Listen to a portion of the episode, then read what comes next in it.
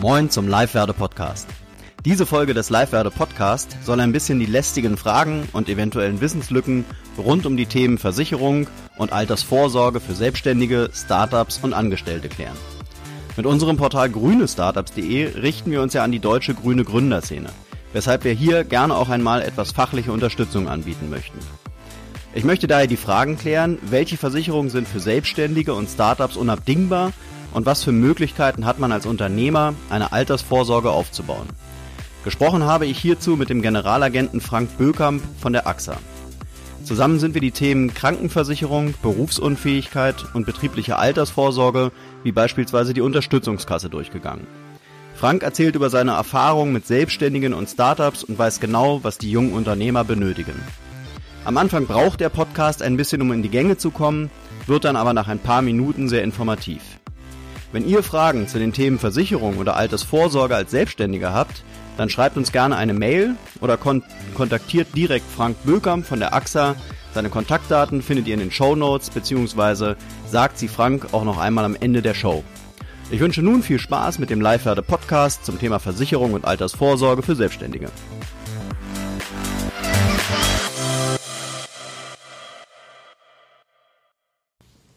Moin aus Hamburg. Heute geht es um das Thema Versicherung äh, und zwar um das Thema Versicherung bei Selbstständigen. Also bei allen Leuten, die planen, sich selbstständig zu machen oder schon gegründet haben, stellen sich ja oftmals eben die Frage, ähm, welche Versicherung ist wichtig, welche Versicherung muss ich unbedingt haben, welche Versicherung macht eventuell Sinn. Und äh, um diese Fragen zu klären, habe ich mich jetzt hier in Hamburg getroffen mit äh, Frank Bökamp. Hallo Frank. Hallo Markus. Ja, mein Name ist Frank, Frank Bökamp, bin seit 26 Jahren selbstständig und konzentriere mich auf junge Selbstständige, um ein bisschen die Zukunft gemeinsam zu planen zum Thema Versicherung. Bin auch gelernter Versicherungskaufmann und mit Leib und Seele dabei. Ähm, genau, also da fangen wir doch einfach mal direkt an. Äh, die erste Gerne. Frage, die wahrscheinlich jeder so haben wird, äh, welche Versicherung brauche ich als Selbstständiger unbedingt? Genau, ist eine gute Frage. Also das Erste, was auch Stiftung Warentest ganz klar sagt, man braucht unbedingt eine Haftpflichtversicherung, Privat- und Berufshaftpflicht, die kostet auch nicht so viel. Das geht dann immer nach Jahresumsatz. Also die Haftpflichtversicherung ist erstmal auf Platz eins. Grundabsicherung für jeden Selbstständigen, um Schadensersatzansprüche abzuwenden oder verursachte Schäden zu befriedigen.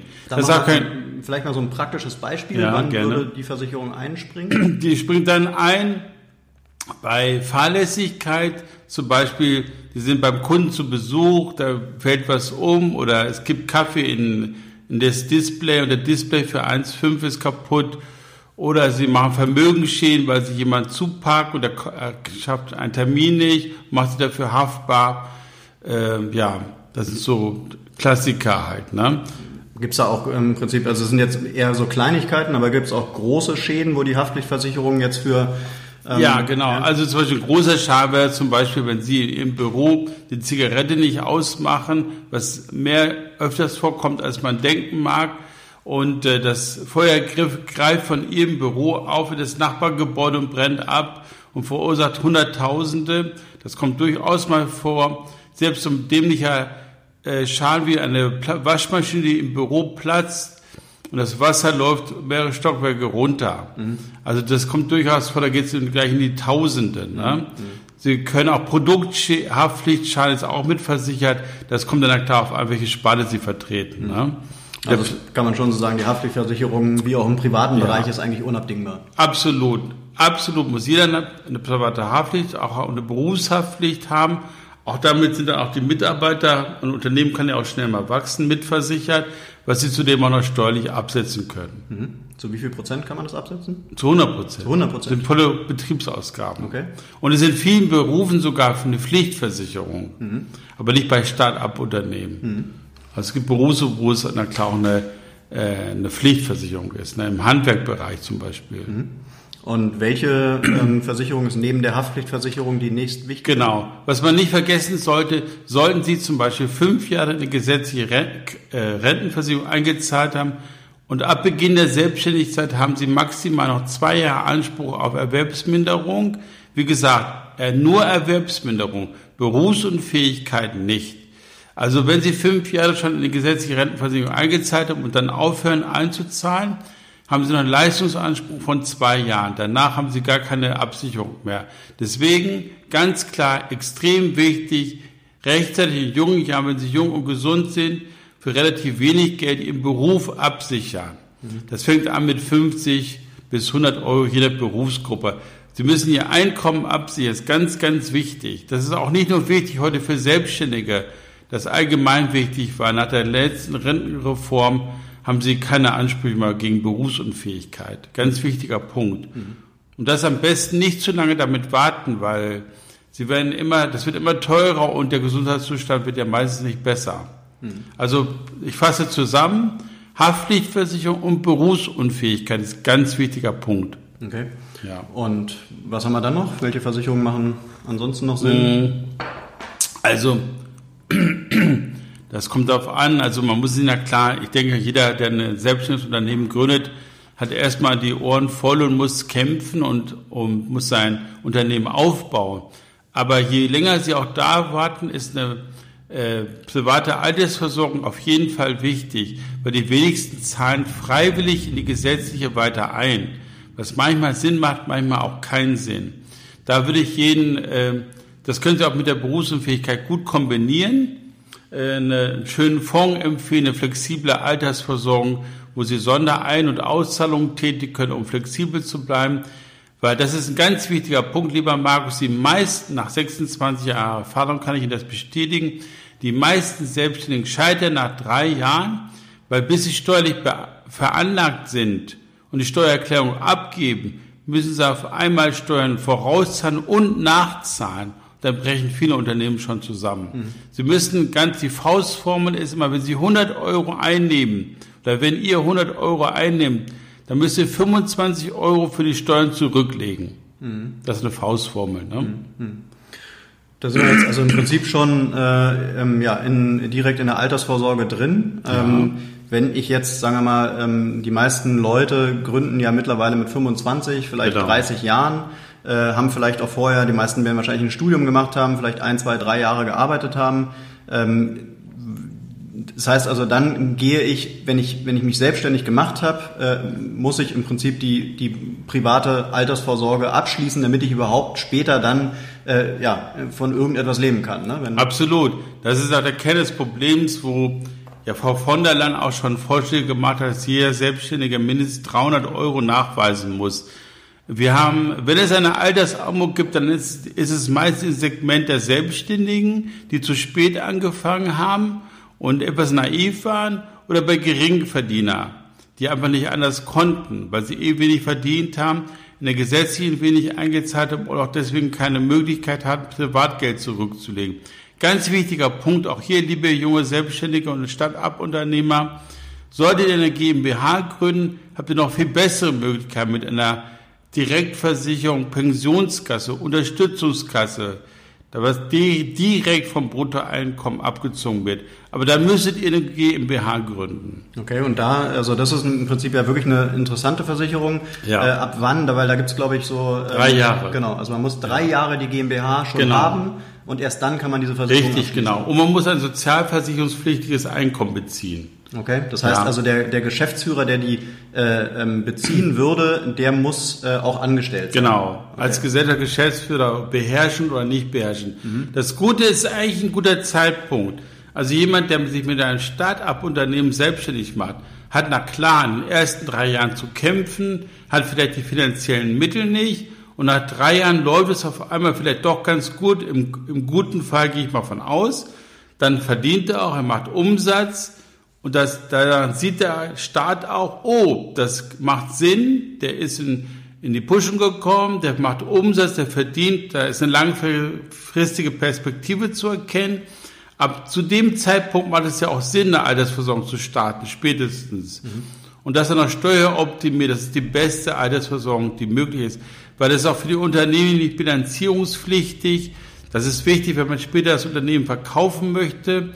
Wenn es dann erfolgreich ist, ist das nicht bilanzierungspflichtig und man muss die Altersvorsorge nicht mitkaufen. Das ist ein ganz also wichtiger Punkt. Bilanzierungspflichtig an der Stelle bedeutet ja im Prinzip, dass der Unternehmer die Versicherung auch mitnehmen könnte. Genau, er kann sie mitnehmen, er kann sie privat weiterzahlen, sollte er kein Unternehmen mehr haben oder halt aufs nächste Unternehmen umschreiben. Mhm. Und der Käufer, der es gekauft hat, muss diese, diese Last nicht mitschleppen. Okay. Das ist ganz wichtig. Das ist nicht bilanzierungswidrig, eine Unterstützungskasse. Mhm. Was auch möglich ist, da die Berufsunfähigkeit mit zu kombinieren. Mhm. Wie macht man das? Das ist ein Zusatzbaustein in der Unterstützungskasse. Ah, ja. Hm. ja, ein Unterbaustein. Ja. Aber wenn wir jetzt nochmal äh, zum Anfang zurückgehen, also sagen wir mal, ich habe jetzt mich wirklich gerade selbstständig gemacht, ich bin jetzt im ersten Jahr der Selbstständigkeit ja. und vielleicht wirklich noch wirklich jung, 25 bis 30 Jahre, äh, habe kein Geld, ja, weil ich ja. davor eben studiert habe und noch nicht irgendwie Geld gespart habe. Äh, würdest du dann sagen, macht es auch Sinn, äh, in die private Altersvorsorge schon einzuzahlen? Oder würdest du sagen, lieber erst mal drei Jahre arbeiten, sich das Geld irgendwie ansparen und erst dann so eine Versicherung abzuschließen? Äh, schwieriger Punkt, Markus. Also ganz ehrlich, je früher, desto besser ist eine alte Faustformel. Aber na klar, äh, die wenigsten fangen gleich am Anfang damit an. Also Berufsunfähigkeit würde ich immer sofort starten. Die mhm. würde ich sofort mit anfangen, weil da zählen halt Gesundheitsfragen. In drei Jahren kann viel passieren, dann bekomme ich vielleicht keine aber der Punkt mit der Berufsunfähigkeit ist ja auch so ein Punkt, den viele oftmals nicht richtig verstehen. Wann tritt eigentlich diese Berufsunfähigkeitsversicherung ein? Also was muss passieren, dass ich diese, dass ich davon im Prinzip dann das Geld beziehe? Genau. Also das ist ein wichtiger Punkt. Viele verwechseln ja auch eine Berufsunfähigkeit immer mit einer Erwerbsunfähigkeit. Eine Erwerbsunfähigkeit, dass ich wirklich überhaupt keine Tätigkeit mehr nachgehen kann. Ich kann wirklich überhaupt nicht mehr arbeiten. Das ist na klar ziemlich schwer, also das ist ein ziemlich harter Punkt. Die meisten werden ja erstmal berufsunfähig.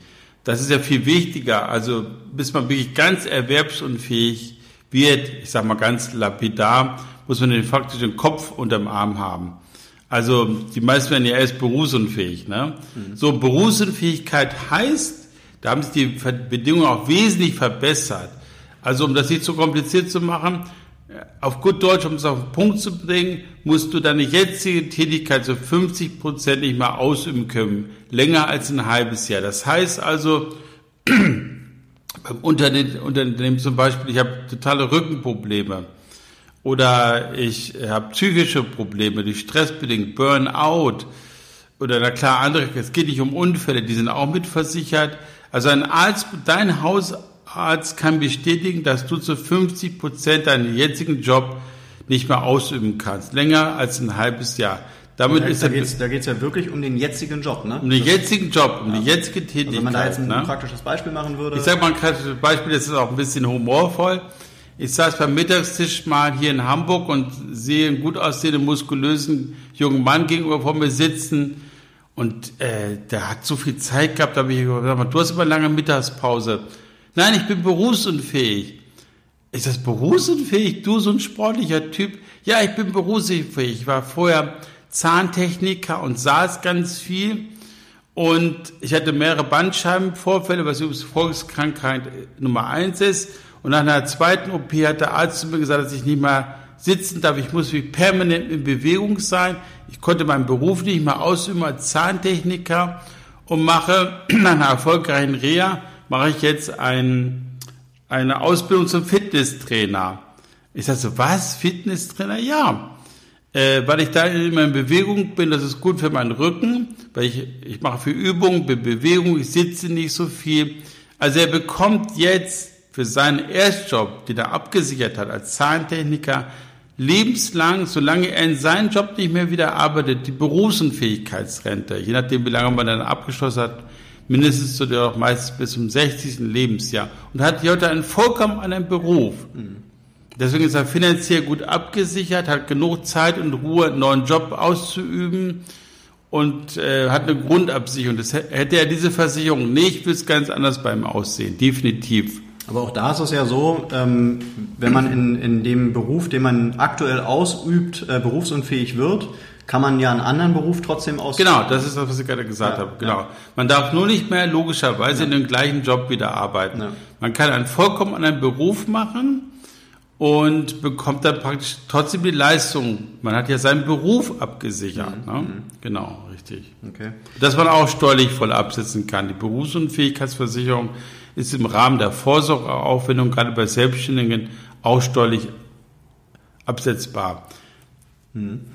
Ähm, vielleicht nochmal ähm, für Ja, all diejenigen, die sich immer wieder fragen, was ist jetzt eigentlich der Vorteil der, ähm, der privaten Krankenversicherung gegenüber der gesetzlichen, liest man ja auch immer viel. Vielleicht kannst du das einfach nochmal kurz zusammenfassen. Was, ja. was sind die echten Vorteile? Also die echten Vorteile, auch hier zählt wieder der Grundsatz, je früher, je jünger, desto besser. Weil auch hier nach dem Äquivalenzprinzip zahlt ja jeder individuell nach Leistung und Eintrittsalter und Gesundheitszustand einen Beitrag in der PKV. Also für junge Selbstständige ist es immer spannend. Wer wirklich keine drei Kinder plant und sagt, Mensch, ich hab, ich, mir sind Leistungen sehr, sehr wichtig, der ist in der privaten Krankenversicherung definitiv gut aufgehoben. Weil wir, wir müssen ja auch die Leistungen vergleichen. Die Leute gucken heute nur auf den Beitrag. Die Gesellschaften haben viele günstige Tarife mit Optionsmöglichkeit. Das ist wichtig. Ich würde nie einen Existenzgründer einen Top-Tarif verkaufen, den er gar nicht unbedingt braucht am Anfang. Aber zum Beispiel, das ist nicht nur bei uns, bei der AXA so, das haben die meisten Gesellschaften, haben Existenzgründertarife mit Optionsmöglichkeiten. Optionsmöglichkeiten hat, dass man, wir sagen bei uns, nach fünf Jahren haben wir eine kostenlose Option, in einen Top-Tarif zu wechseln. Also jeder junge Mensch, der ein Unternehmen gründet, braucht drei bis fünf Jahre, um in die Pushen zu kommen, sich was aufzubauen. Und danach verdient er vielleicht gut und sagt, ich bin jetzt auch drei, fünf Jahre älter, ich will jetzt bessere Leistungen haben.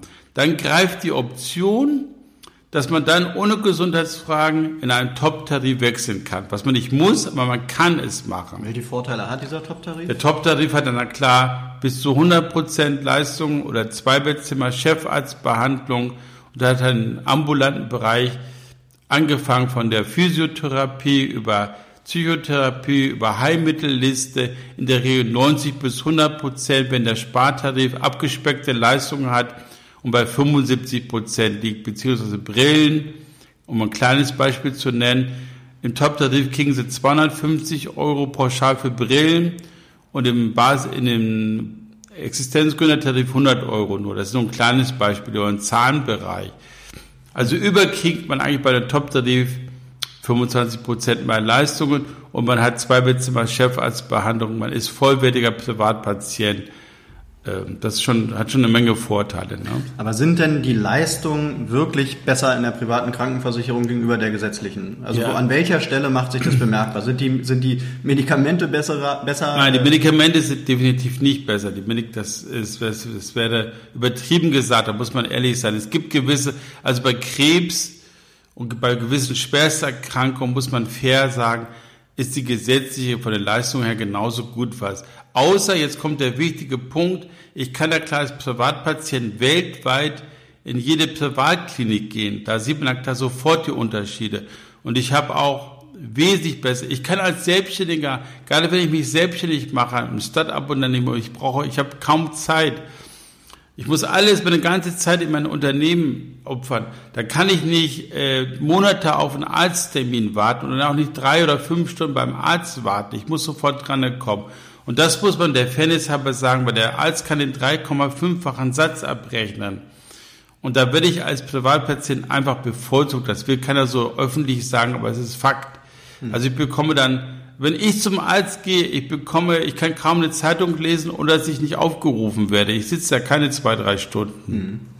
Ähm, und der Punkt mit dem, äh, mit der, ähm, ähm, wenn man im Ausland äh, krank wird, ist ja auch ein wichtiger Punkt, gerade genau. für Startups, sagen wir mal, die international tätig sind. Richtig. Äh, was wäre, wenn ich jetzt als Geschäftsführer vom, vom, vom Startup im Prinzip ins Ausland fliege, da krank werde, mit der privaten Krankenversicherung könnte ich da ins Krankenhaus gehen Auf und jeden das wäre gedeckt? Ja. Mit der gesetzlichen, wie, wie wäre da der Fall? Nein, über gesetzliche gibt es ein Sozialabkommen mit einigen, nicht mit allen, ganz vorsichtig, mit einigen äh, EU-Ländern innerhalb der Europäischen Union, ich glaube, da gehört Österreich dazu, Holland, aber bei der Schweiz hört schon wieder auf und ich habe grundsätzlich keinen Versicherungsschutz über äh, Ausland. In der privaten sieht es ganz anders aus.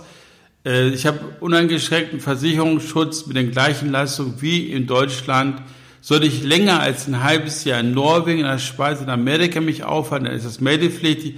Ansonsten kann man auch äh, ins Ausland ziehen, nach Brasilien oder wo auch immer und dort leben in europäischen Dann Ausland. behalte ich meine, meine alte genau. PKV aus ja. Deutschland. Ja, genau. Das heißt, ich müsste mich gar nicht im Ausland versichern. Nein.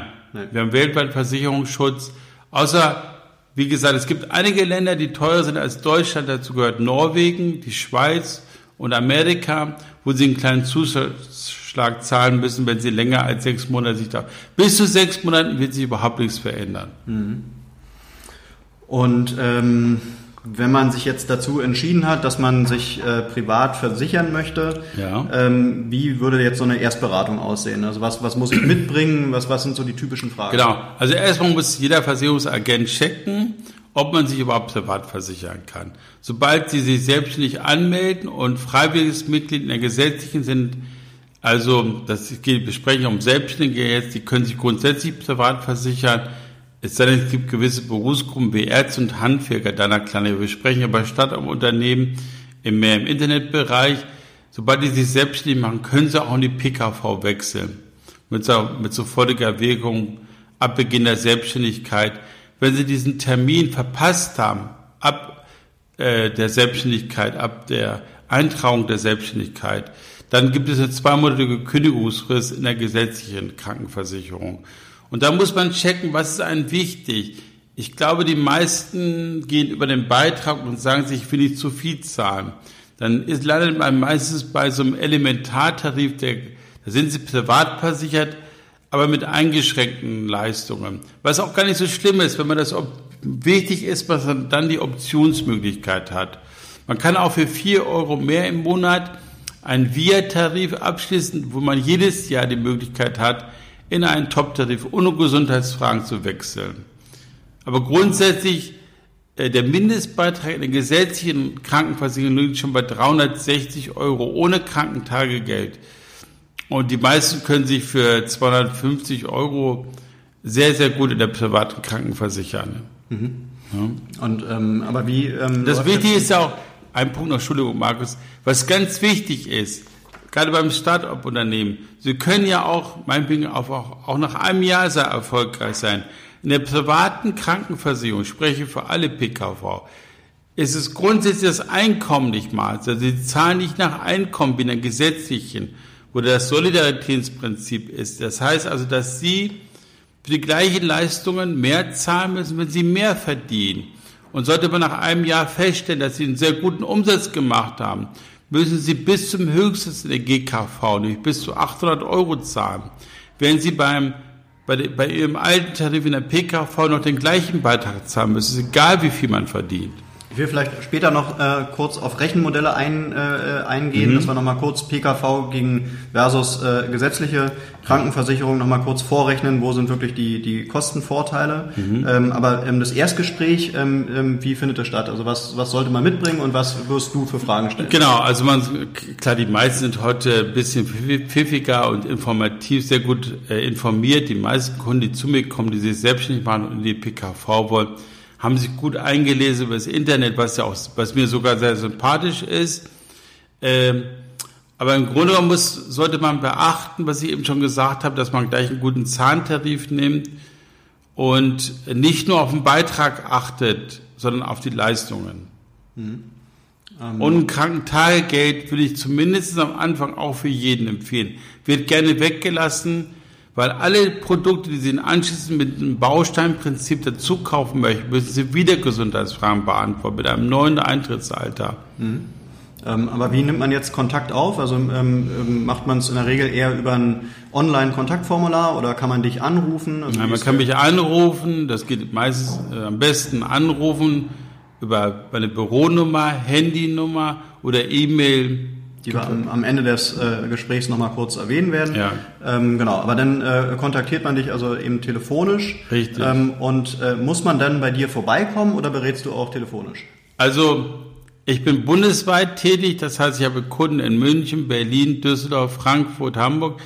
Ich mache es eigentlich ganz gerne das Erstgespräch. Da bin ich sehr flexibel. Ich möchte meine Kunden persönlich kennenlernen. Ich mache das gerne auch am Telefon äh, die, das, auch die Beratung meinetwegen, aber den Abschluss, wenn es dann wirklich geht, eine Antragsaufnahme, das sollte man eigentlich schon persönlich machen. Man kann das na klar auch im Notfall per Telefon machen. Warum ist dir das Persönliche so wichtig? Nein, weil erstmal sollte mich der Kunde kennenlernen, damit man später viel besser zusammenarbeiten kann. Mhm. Weil jeder arbeitet am liebsten mit einer Person zusammen, es kann ja durchaus zu Schwersterkrankungen kommen, zu Komplikationen oder dass man jemand braucht, dem man Vertrauen hat, den man kennt, das ist immer ein Vorteil. Letztendlich muss man ja auch dazu sagen, äh, wenn dann wirklich mal der Fall eintritt, dass ich im krank werde, bist du ja auch der erste Ansprechpartner. Ne? Ja. Also man wendet sich nicht an die, an die AXA, an die Versicherung selbst. Doch, doch, also äh, es ist so, man kann sich jederzeit auch ganz normal an die AXA wenden.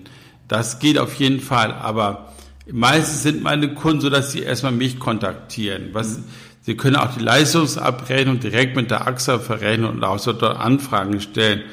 Aber hm, es gibt durchaus Kunden, ich habe einen sehr guten Bezug zu meinen Kunden, weil das Thema private Krankenversicherung ist sehr sensibel und es geht auch um Gesundheitsfragen. Und äh, das ist ganz gut, wenn man seine Agenten eigentlich kennt. Da ist auch gemeinsames Vertrauen da. Wenn es, falls es mal zu Kulanzentscheidungen kommt, wenn man sich kennt, ist immer positiv, was beiden Seiten ein gutes Gefühl gibt. Mhm. Aber es gibt, ich weiß, in der heutigen Welt gibt es durchaus Leute, die, das ist nicht so wichtig, die können ja klar alles über, per E-Mail, per Fax, per Telefonberatung abschließen. Das ist durchaus möglich. Ich persönlich mag diese persönliche Art lieber. Und ich bin auch durchaus bereit dafür, beim Erstgespräch, bei wirklicher Interesse, beim Abschluss, auch nach Düsseldorf, München, Berlin zu fahren. Hm. Und ähm, wenn man sich äh, dann mit dir trifft ähm, und man hat jetzt, ähm, man ist jetzt wirklich frisch in die Selbstständigkeit gestartet, ja. äh, will sich rundum neu versichern, ja, oder eben ähm, ähm, ja die die nötigen Versicherungen abschließen, äh, was muss man mitbringen? Genau, schön, das war ein guter Ansatz, Markus. Das ist auch der Punkt, warum ein Erstgespräch bei näherem Interesse, wenn man sich vorher schon gut erkundigt hat, sinnvoll ist. Weil beim persönlichen Gespräch geht man auf andere weitere Themen ein.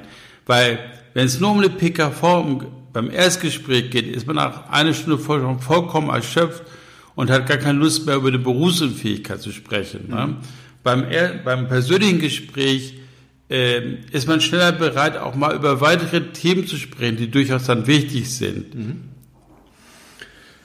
Ähm, genau, also ähm, fassen wir vielleicht nochmal, oder wir wollten nochmal kurz auf die Preise eingehen, also auf die Kosten letztendlich, die mich so eine äh, ähm, PKV eben ähm, kostet. Wenn man jetzt mal wirklich vergleicht, private mhm. Krankenversicherung für einen jungen Menschen, sagen wir wieder 25, 30, vielleicht 35 Jahre alt, ähm, wo sind da ähm, ja, im, also die Kosten verglichen mit der gesetzlichen Krankenversicherung, wo liegt man da? Also wie gesagt, wir haben ja ein ganz anderes Prinzip.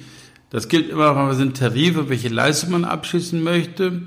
Und ähm, ich sag mal, die PKV ist immer wesentlich günstiger, wenn man ein sehr hohes Einkommen hat, weil das in den gesetzlichen wird das Einkommen für den Beitrag zugrunde gelegt. Bei uns geht es nach den Leistungen. Also wenn man, sobald man gut verdient, hat man ja bis zu 800 Euro in der gesetzlichen Krankenversicherung. Und in der privaten Versicherung geht es nach den Leistungen. Also der Beitrag liegt bei meistens so zwischen 250 und 350 Euro beim günstigen PKV-Tarif. Das würde aber auch bedeuten, dass im Prinzip, wenn ich jetzt wirklich starte und sagen wir mal, ich mache jetzt noch am Anfang ja noch kaum Umsatz, mhm. ja, äh, macht ja eigentlich die private Krankenversicherung erstmal keinen Sinn. Ja, wenn ich doch, dann nach, doch, doch klar, weil äh, ich sag mal, der Mindestbeitrag, wie gesagt, liegt schon bei 360 Euro für Existenzgründe in der gesetzlichen Krankenversicherung. Und das ist ohne Pflege, ohne Krankenverdienstausfall. Und ich glaube, die meisten Privaten liegen, wenn ich so jung bin, immer unter 360 Euro. Mhm. Macht definitiv Sinn, auch vorher sofort ab Beginn der Selbstständigkeit in die PKV zu gehen. Was ein wichtiger Punkt ist, lieber Markus, das will ich auch gar nicht verschweigen, bin ich ehrlich, dass nach dem Äquivalenzprinzip, was ich eben ange, wir haben ja kein, in Anführungsstrichen, Solidaritätsprinzip, das sind die Kinder aber die sind, wenn sie freiwillig in der gesetzlichen versichert sind, auch nachzuversichern. In der privaten zahlen sie ja pro Person. Das heißt also, sie müssen dann auch bei Nachwuchs, bei Geburt eines Kindes wird immer auch geguckt, dass das Kind mit separat versichert werden muss. Da liegt der Beitrag zwischen 120 und 180 Euro, je nach Tarif. Das heißt also, sie müssen dann auch später die Kinder einzeln in der privaten Krankenversicherung versichern. Mhm. Also ich habe auch in, in, in meinem Freundeskreis mittlerweile viele, äh, die eben schon Kinder haben und die ganz klar sagen, äh, jetzt wo die Kinder da sind, kostet mich das eigentlich überproportional viel Geld äh, und ich überlege, in die gesetzliche zurückzugehen. Ja? Ähm, das ist natürlich klar, die, die Leistungs, äh, das Leistungsargument, dass mir die private eben eine bessere Leistung liefert, das, das ist höchstwahrscheinlich so. Ähm, aber was kann man den Leuten sagen, dass sie eben dann doch nicht wechseln? Weil Nein, ja, das ist so ein typisches Vorurteil. Aber das, was ich gerade gesagt habe, Leute gucken auf den Beitrag. Ähm, ich glaube, also wie gesagt, die meisten zahlen ja, wenn man gut, guten Umsatz macht, bis zu 800 Euro in der gesetzlichen Krankenversicherung für schlechte Leistungen wo dann vielleicht die Kinder mitversichert sind. Wenn ich jetzt aber, wo es ja meistens heute der Fall ist, die Frauen sind meistens berufstätig, heute zahlen ihren eigenen Beitrag und ich habe zwei Kinder. So, dann kann man durchaus davon ausgehen, dass mit dem Beitrag des Vaters zwei Kinder locker mitversichert werden können, dass sie immer noch unter dem Beitrag von weit unter 800 Euro sind. Ich habe viele, viele Familien versichert äh, die zwei, drei Kinder haben und für jedes Kind einen Beitrag zahlen müssen. Auch die Kinder haben ja viel bessere Leistungen als in der GKV. Es fängt vom Zahntarif an bis über Arztbesuche und, und die diversen Leistungen. Ne? Mhm. Also man kann das pauschal nicht sagen. Ja, super. Also ich denke, wir haben jetzt erstmal einen ganz guten Einblick so in das äh, Thema Versicherung bekommen als, als Start. Vielleicht machen wir nochmal äh, einen, einen zusätzlichen Podcast, wo wir nochmal auf die Berufsunfähigkeitsversicherung explizit eingehen. Ich denke, es gibt ja auch noch eine Rechtsschutzversicherung, die man genau. eventuell auch noch nutzen könnte. Also auf jeden Fall äh, insgesamt ein, ein, Thema, was, was jeden Selbstständigen beschäftigt, äh, jeder gut versichert sein sollte. Ähm, und wenn Fragen sind, denke ich mal, bist du auf jeden Fall ein guter Ansprechpartner. Gerne, ich freue mich äh, über jeden Anruf. Super. Okay, dann erstmal vielen Dank dir, Frank. Ähm, und äh, genau, und wir ähm, machen bestimmt nochmal einen Podcast, wo wir dann eben auf die einzelnen Versicherungen nochmal ähm, ein bisschen genauer eingehen. Klasse. Danke dir, Frank. Dankeschön.